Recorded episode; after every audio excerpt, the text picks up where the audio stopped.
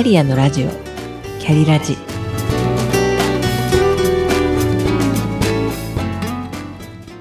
この番組は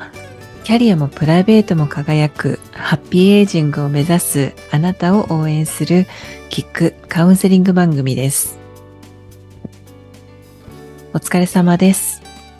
キャリアコンサルタントの香りです。今回はコンコルド効果。もったいない心理にハマっていませんか？というテーマでお話しします。コンコルド効果というのは行動経済学用語で簡単に言いますと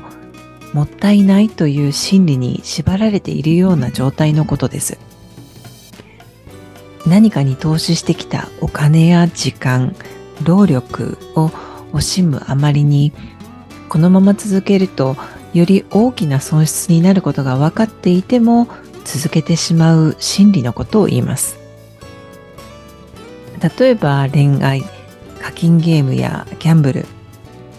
これまでお金と時間と労力をあんなにかけたのだからとやめられなくなる。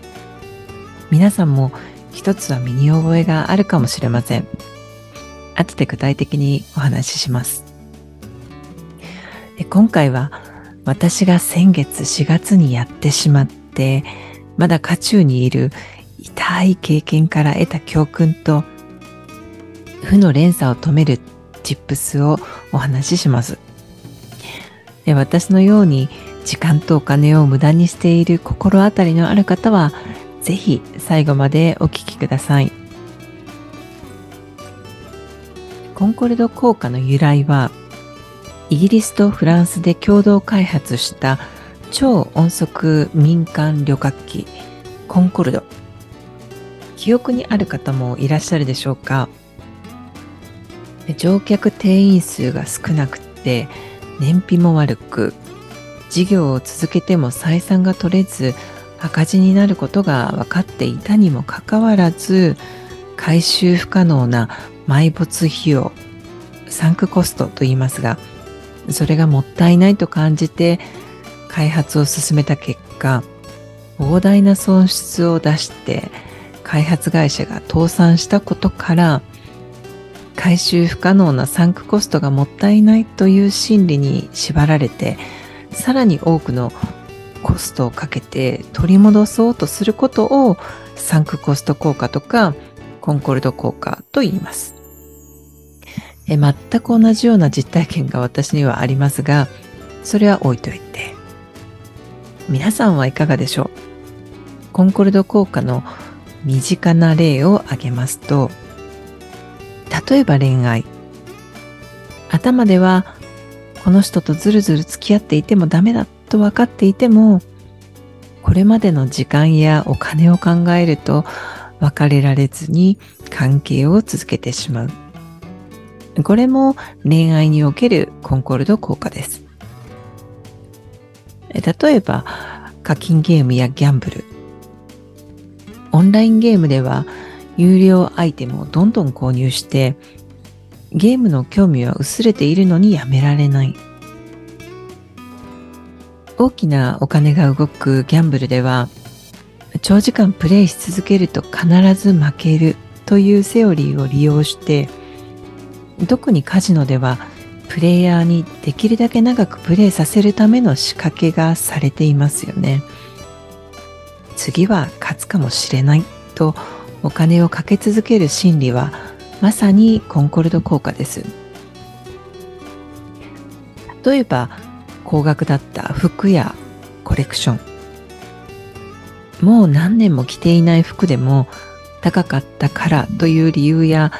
いつか着るかもしれないと処分できなかったり昔趣味で集めていたコレクションが捨てられなかったり。合理的に考えたらこれらを保管しておくためのスペースをキープするのとどっちがもったいないのと思いますがこの捨てられない心理もコンコルド効果です。では先月私に起きたコンコルド効果を揺さぶられた事件をお話ししますと4月の半ばに引っ越しをしたんです。3月に仕事を辞めて、その地域に住んでいる理由もなくなり、不便だったので、ちょっと急ぎすぎた感はありますが、バタバタと引っ越しをしました。問題が起きたのは入居後3日目です。うちのマンションは各部屋にスピーカー搭載の IoT シーリングライトが設置あることについて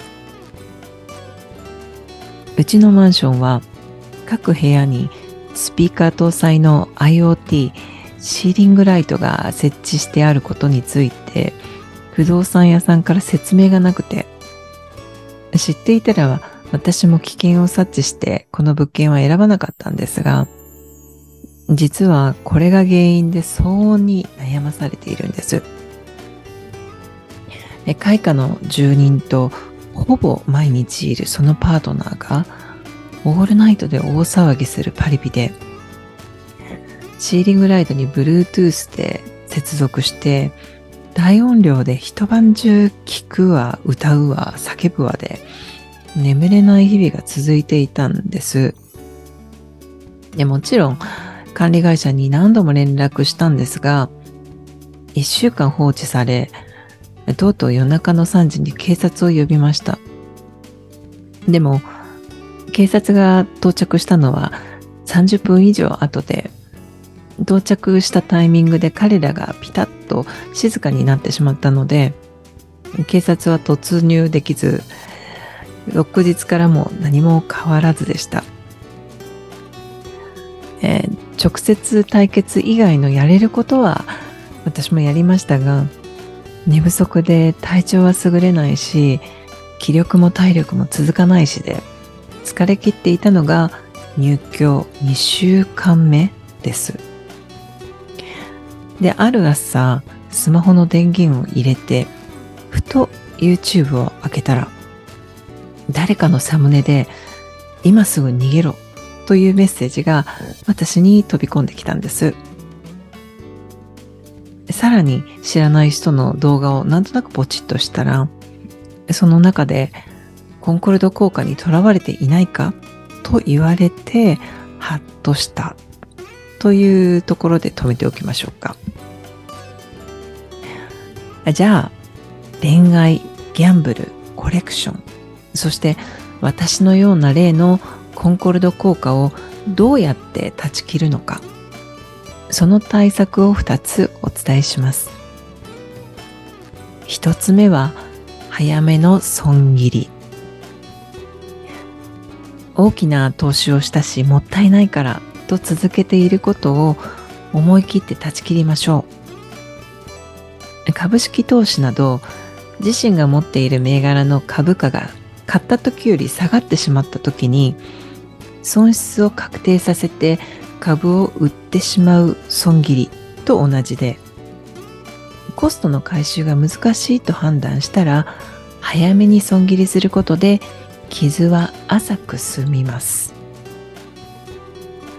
私の場合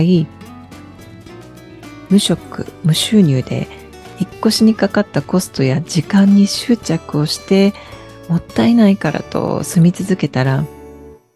目に見えないサンクコストが増えて、さらに悪化しかねないので、